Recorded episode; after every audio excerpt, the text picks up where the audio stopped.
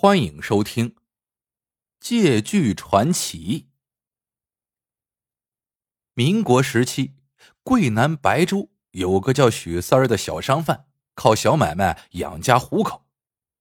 有一年，许三儿和朋友黄二皮搭伙到北海贩干货，黄二皮带的钱不够了，就向许三儿借了十块大洋，说好的回去就还。哪曾想，两人打北海回来之后。黄二皮对于还钱之事吭也没吭过一声，这笔账呢一拖就是半年。一次，许三到梧州贩药材，不想半路被强盗打了劫，许三儿的身家钱财全被强盗抢了去，家里再没有一个子儿了，只剩黄二皮处那十块大洋的旧债。回到家后，许三儿只得前往东市黄二皮的摊子前讨债。哪知等许三儿把来意一说，黄二皮竟赖起了账，说除非许三儿能把借据拿出来。可当初借钱的时候根本就没立什么字据，许三儿是有口难辩，但也无可奈何，只能最后恨恨的瞪了黄二皮一眼，踉踉跄跄的转身离去。走回到小巷子口，忍不住的蹲在墙角掩面痛哭，哭了半晌。忽然有个人走到他跟前，问道：“这不是许三儿吗？”许三儿抬头一瞧，说话的是他家的一个邻居。这人是大清国最后一批考中的秀才，六十多岁，无儿无女，穷困潦倒，靠给人写几封书信糊口度日。老秀才平时跟许三儿关系不错，见状惊讶的问：“什么事这么伤心呢？”来，到我家喝口茶。许三儿随他进了屋，坐下喝了碗茶，便悔恨交加的把黄二皮赖账的事给说了出来。老秀才听罢，伸出尖尖的指甲一敲桌面，道：“这黄二皮太可恨了。”沉吟半晌，又说道：“可惜我自己穷的都没有隔夜米。”没钱借你做买卖。这样吧，你要是信得过老夫，我就帮你呀要回这十块大洋。不过你一切都得听老夫的。许三一听，仿佛抓住了一根救命稻草，当下连连点头。老秀才微笑道：“那好，今晚你就上黄二皮家去，给他赔个礼。”承认自己记错了，对方并不曾借过你一分半厘钱。许三儿听罢，怔住了。他不知老秀才叫他这么做有何用意，但现在走投无路，也只能照做了。于是答应了，告辞出门。晚上，许三儿忍着一肚子气，来到了黄二皮家，见黄二皮一家正在吃饭，桌上又是鱼又是肉，吃的正欢。徐三不等黄二皮开口，就抢先照老秀才的吩咐说了自己的来意。黄二皮怔了半晌，哈哈大笑道：“我早说过嘛，我借别人的钱从来都写有借据的，哪会借过你的钱不还呢？”徐三转身欲走，黄二皮一把拉住他，说道：“来来来，咱们还是好兄弟，坐下喝一杯。”许三儿推辞不掉，只得强装笑脸坐下。可他内心悲愤，水酒进了嘴，全变成了苦药，心下暗骂黄二皮不得好死。第二天一早，许三儿来到老秀才家。老先生，我已经给黄二皮认错了，他怎么还会还我十个大洋啊？老秀才点点头。这就好了，你莫急嘛。说罢，走到桌前，摊开纸张，挽起袖子，细细的研起了墨，然后取过一支笔，叫许三道：“你来，给黄二皮写张借据，向他借十块大洋。”许三一愣：“黄二皮，他怎么肯借我十块大洋？”老秀才道：“你在最后写明。”三个月后连本带息一起奉还二十块大洋。这人如此贪财，哪肯放过这个发财良机？一定呀，会借于你的。许三拿着笔犹豫不决。且不说黄二皮肯借不肯借，他可是白纸落黑字，给人家把柄捏在手里呢。况且只三个月时间，就要多还黄二皮十块大洋，到时候他拿什么来还给人家？犹豫了半晌，他愤愤的把笔一扔：“老先生，这十块大洋本来就是他该还我的，这么一来，我虽然拿回了钱，可以后还得还给他呀。”你这个算什么办法？老秀才不慌不忙，含笑道：“你放心，我自然不会再让你把钱还给他的。你信是不信，由你自己决定吧。”许三儿一听，又颤抖着拿起笔，一咬牙，就在纸上写下了借据。晚上，他借了几个小钱，买了点礼物到黄二皮家。果然不出所料，黄二皮一听他来借钱，就苦着脸摇头叹气，说自己最近生意亏得厉害，一个大洋也拿不出来。许三忙道：“二皮老哥，这回我是看中了一桩买卖，肯定会有赚头，您呐就当帮小弟一次。当然，我也不会让您白帮的。您看，借据我都写好了。”说罢，从怀里掏出借据递上去。黄二皮疑惑的接过来，两眼一亮，再反反复复看了三遍，确认没什么破绽，当下把大腿一拍，道：“既然这样，老哥就想办法帮你一回吧。哎我手头正好有十块大洋，本来呀是要攒着盖房子的，兄弟急用就拿去。”说罢，就把借据收进怀里。进屋拿钱去了。许三知道他说的全是鬼话，心中冷笑一声，数好钱，起身就走。他径直来到老秀才家，进门就惊慌的说：“老先生，钱我已经拿到手了，接下来该怎么办？”老秀才呵呵大笑：“拿到钱就好办了，你不是正缺本钱吗？该做什么就做什么。”就当没有借钱这回事。许三半信半疑，心事重重的抱着钱回了家。第二日，他就拿着这些钱做本，干起了以前的小买卖。一晃三个月期限就快到了，许三儿整天忧心忡忡，到时黄二皮要他还债，这可咋办呢？此时他手里的现钱，不要说二十，就是十块。也凑不齐了。可是啊，由不得他怕，期限那天还是到了。这天，许三儿故意很晚才收摊子，又在街上磨蹭了好久，才硬着头皮往家里走。谁知进屋一问，黄二皮却没有来过。第二天、第三天，黄二皮仍然没有来催债。许三儿心下暗自纳闷：黄二皮。万万不会忘掉这笔债的。以他的为人，必定在期限到头那一天就来要债了。可现在过了几天了，他却一点动静都没有，这是怎么回事啊？又过了几天，许三儿见黄二皮仍没有来，反倒是自己忍不住了，把事情跟老秀才说了。老秀才听罢，含笑不语。许三儿着急的问：“他总会有一天。”来向我讨债的，我该怎么办呢？老秀才笑着点头。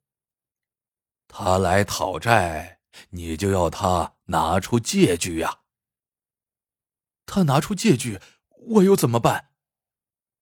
老秀才只是微笑，就是不说。许三儿一肚子疑惑，挠着脑袋离开了老秀才家。没想到一说曹操，曹操就到了。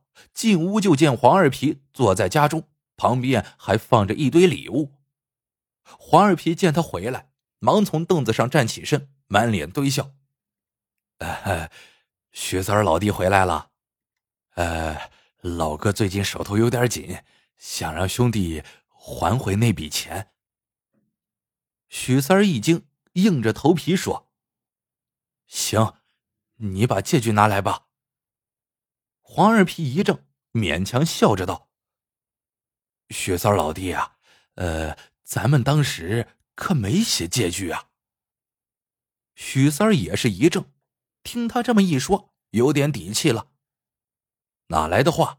我借钱向来都写借据的呀，没有借据，这这说不通嘛？黄二皮脸色红了又白，犹豫着从口袋里摸出了一张纸。借据在在这儿。许三接过来一看，就是白纸一张。上面半个字也没有。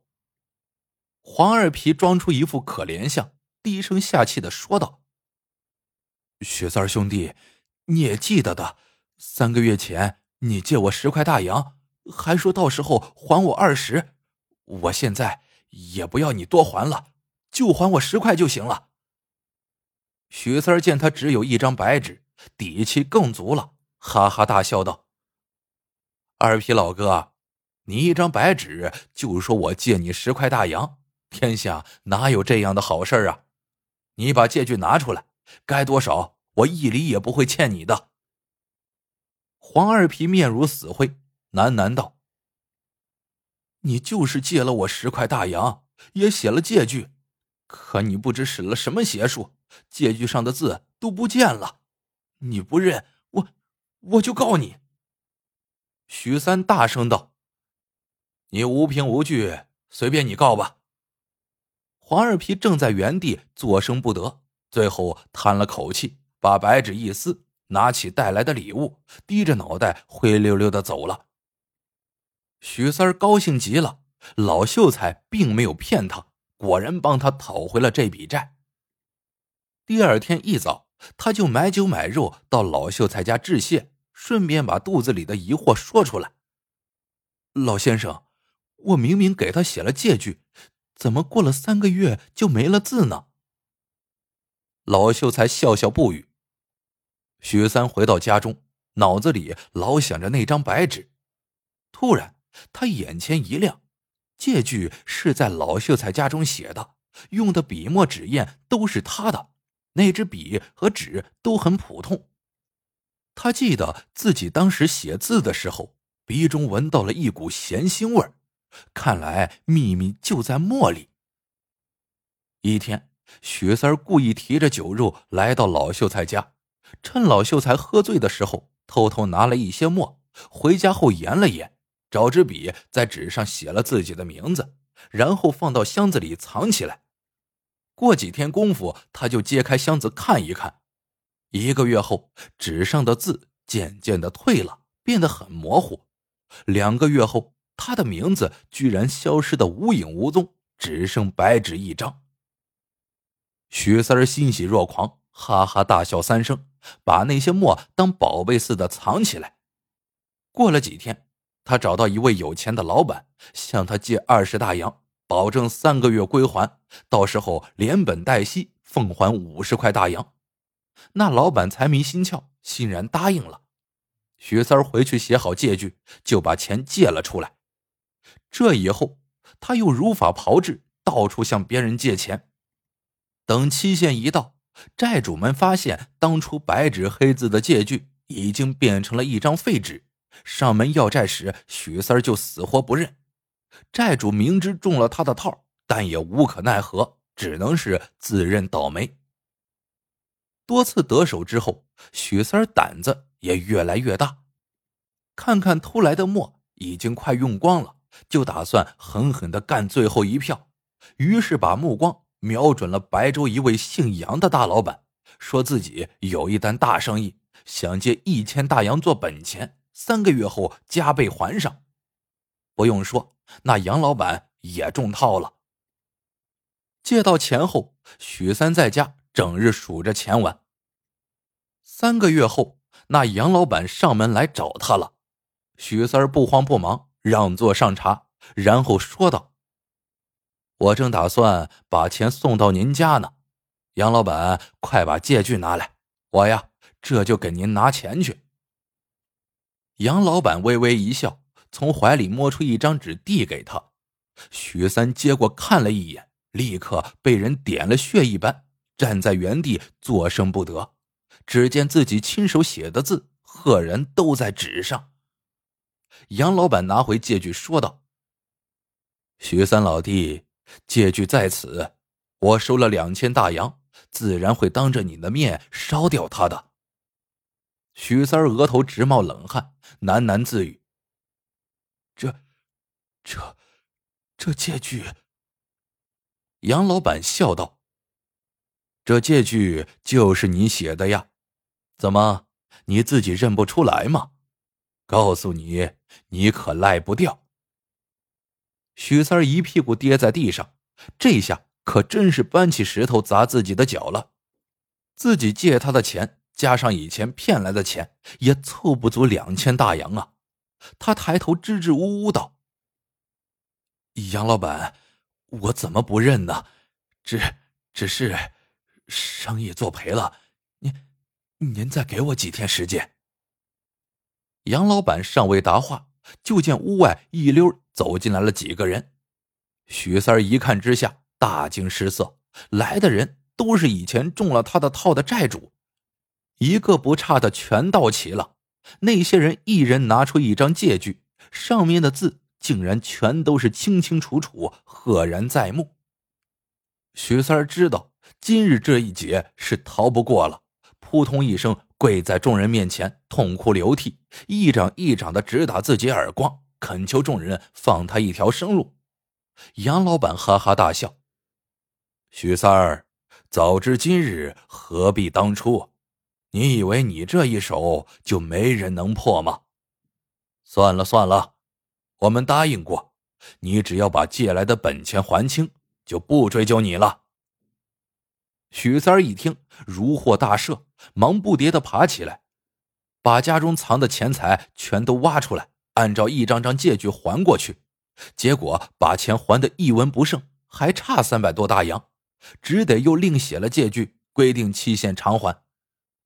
送走一帮债主，许三呆若木鸡的坐在地上。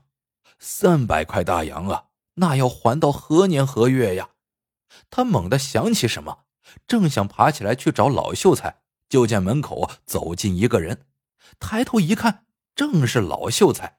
许三一把抱住老秀才的双腿：“老先生，救命啊！”老秀才摇头长叹：“骗人和被骗都是一个贪字啊。”我当初不肯告诉你原因，就是知道你逃不脱这个贪字，没想到你竟然偷了我的墨。现在告诉你也无妨了，那不是普通的墨，它是墨鱼汁做成的墨，写出字后过一段时日自然会消失。可你别忘了，正所谓一物降一物。古时的读书人在赶考前，先用墨鱼汁把文章写在衣服里面，然后涂上一层湿泥，在考场内把泥巴剥下，墨鱼汁写成的字便可显现出来。徐三恍然大悟，正是老秀才暗中出面破了自己的骗术。他痛哭流涕的说：“老先生，再救我一次。”老秀才叹道：“老夫叫他们，只要你偿还本钱，不追究你的利息，就已经很不错了。我若救你，岂不是叫我去骗人？你好自为之吧。”说罢，巍然长叹，转身离去。好了，这个故事。到这里就结束了，喜欢的朋友们记得点赞、评论、收藏，感谢您的收听，我们下个故事见。